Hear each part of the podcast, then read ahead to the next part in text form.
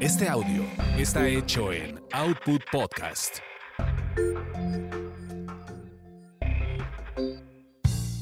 Bienvenidos sean a esta su orgasmería de barrio, donde el placer es todo nuestro. Mi nombre es arroba tulipangordito y la banda que me respalda.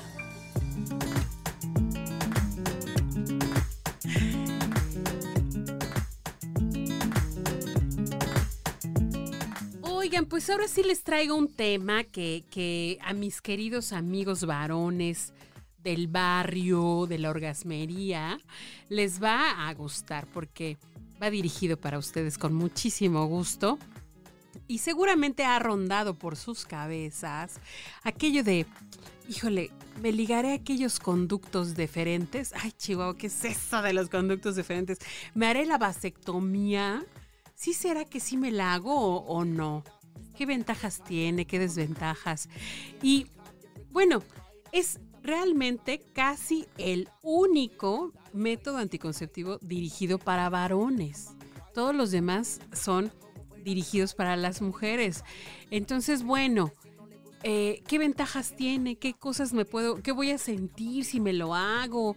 ¿Ya no se me va a parar o se me va a parar más? ¿O, o, qué, o ya no me va a salir el chorro? ¿O qué? ¿O me va a salir un chorro más grande? Todas esas dudas que seguramente han pasado por su mente ahorita nos van a ayudar a responderlas. Y para eso le pedí al doctor Luis Manuel Quintero Perdomo, que es maestro en planificación familiar, que nos hable de eso, porque usted cuántas vasectomías ha hecho, doctor? Bueno, pues en el centro de trabajo donde estamos hemos recibido alrededor de unas 25. ¿Pero cuánto tiempo lleva usted trabajando en eso? Pues realmente tenemos, eh, pues no es un gran tiempo a comparación de otros colegas que llevan años. No, Estuvimos en planificación familiar específicamente haciendo vasectomías alrededor de unos tres meses. Ya después por, por condiciones del trabajo me tuve que retirar de ese aspecto. Bueno, de zona particular seguimos laborando. Bueno, pero además, o sea, ni cómo recriminarle. O sea, usted tiene toda la experiencia, pero también no van cada rato a hacerse vasectomías. No. Casi casi usted tiene que andarlos arrastrando para meterlos allá a la clínica. Sí, fíjate que en cuestión de mujeres, vaya, ellas acceden más rápidamente. O sea, se acercan a, con nosotros, piden una consejería y en el mismo momento dicen, más convencido, me lo llevo. Sí, claro. En el caso de los hombres, no, no, no para nada, ¿eh? Se acercan, titubeantes, están afuera, como que entro, no entro, me doy la media vuelta, ya me vio feo mi esposa y me regreso. Sí, siempre sí entro. Sí. So- so- son menos, ¿eh? Menos los que llegan a entrar a pedir una consejería de planificación familiar y más dirigida sobre este, este método, que es un método permanente, la vasectomía.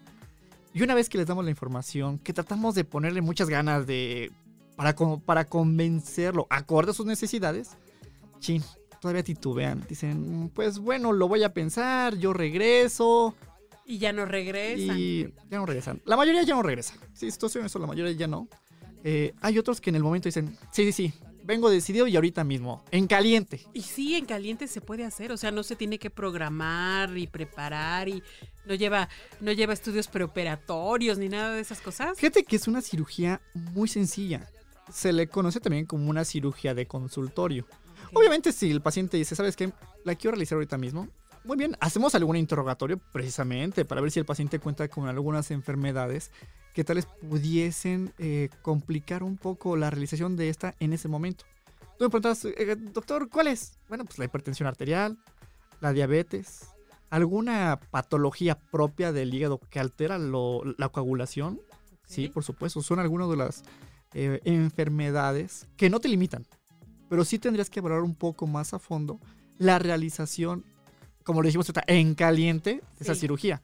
Claro. Si en cambio es un paciente que no tiene ninguna enfermedad de importancia, si no tiene ninguna, ninguna patología de hígado, en ese momento, si las condiciones son favorables y también el material que se cuenta eh, está en condiciones, se puede realizar. Oiga, pero dice vasectomía sin bisturí, ¿a poco sí sin bisturí? O Claro. sea, si de plano no, no, no le cortan ni un poquitito nada. No, no, no. A veces tenemos una espada ahí guardada por cualquier cosa, pero no, no, para nada, Angie. No, fíjate que se llama vasectomía sin bisturí porque precisamente no se usa ningún tipo de bisturí. Nada.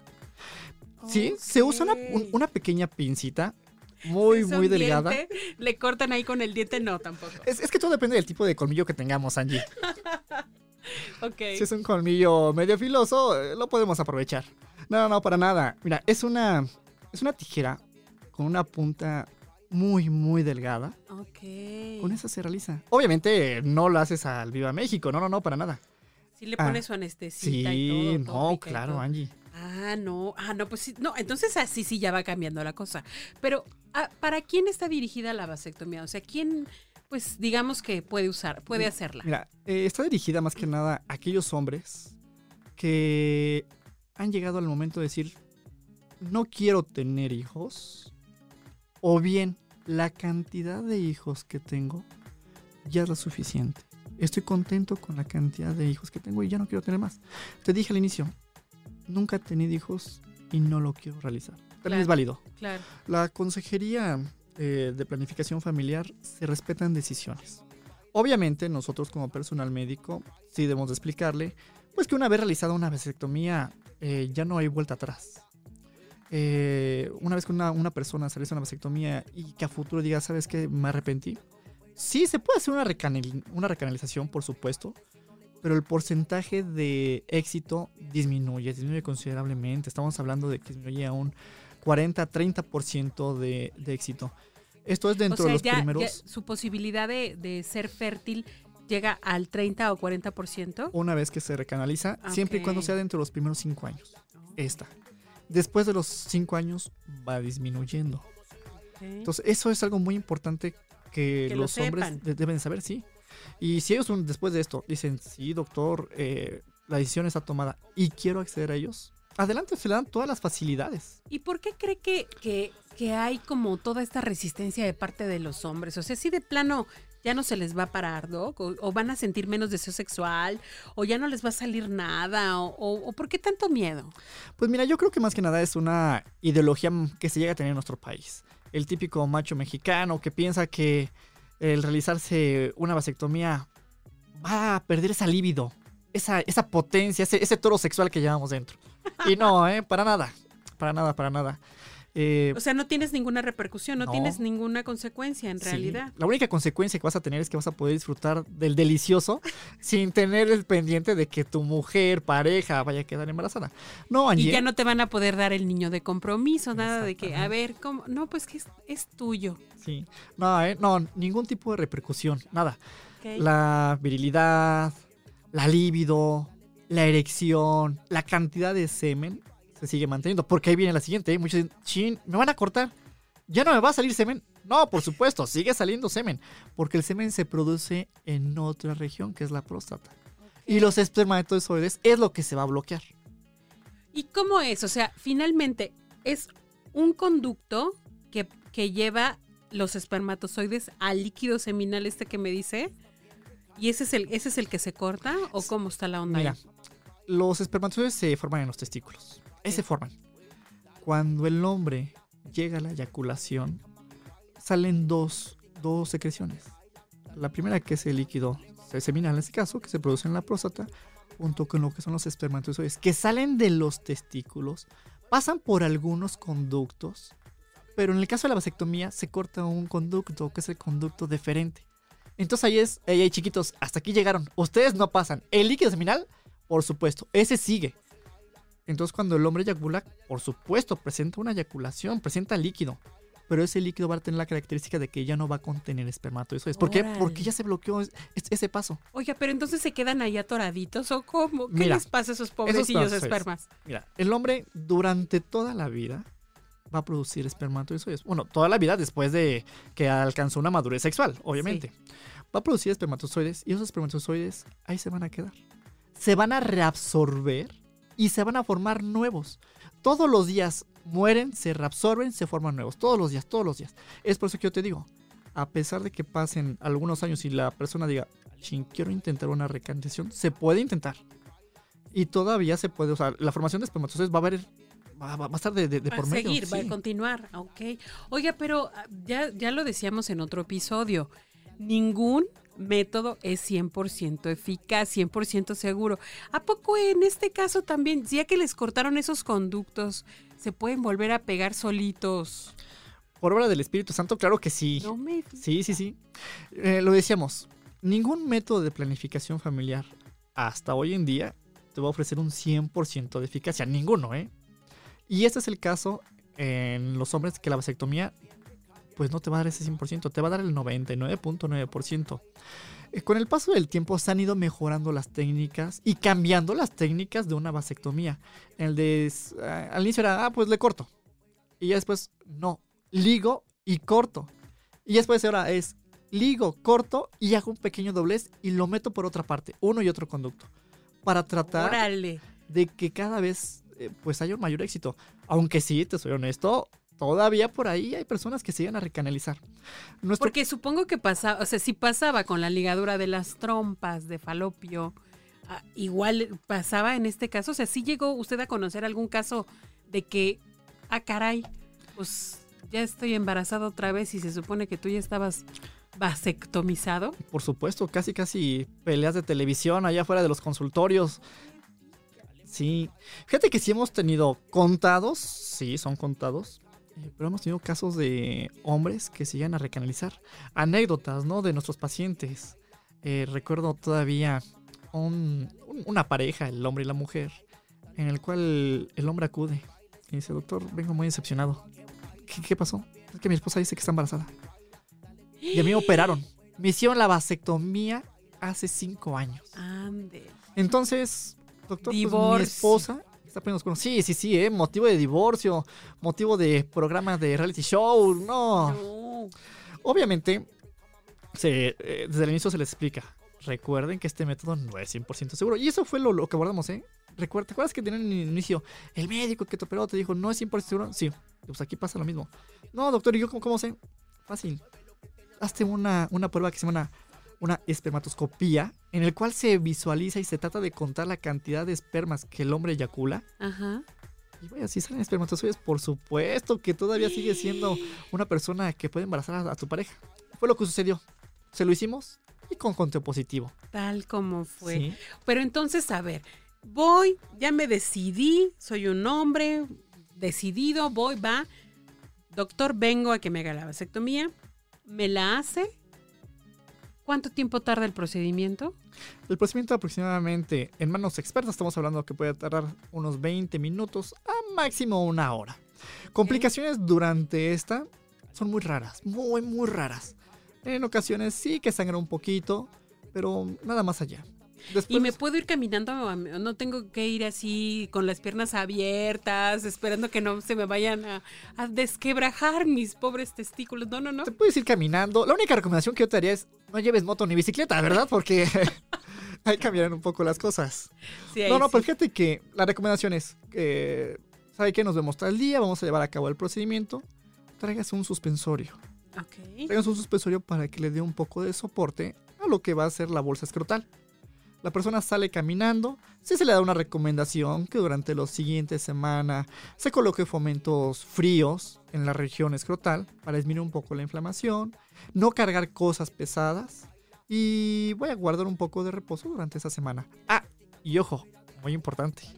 No sexo. Duran- no, la siguiente semana no sexo. Pero si lo va a tener, o después de esa semana ya quiere tener sexo, que sea con preservativo. Ok. ¿Por qué?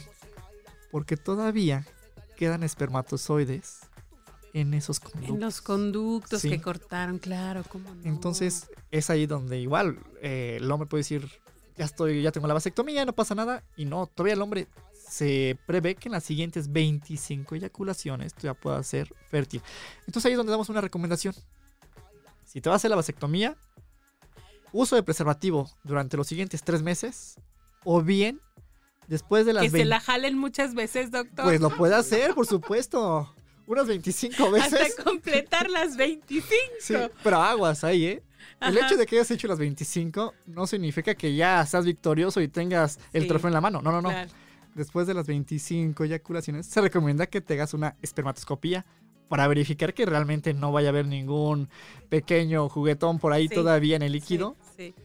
y que pueda traer un, un niño de compromiso, dices tú.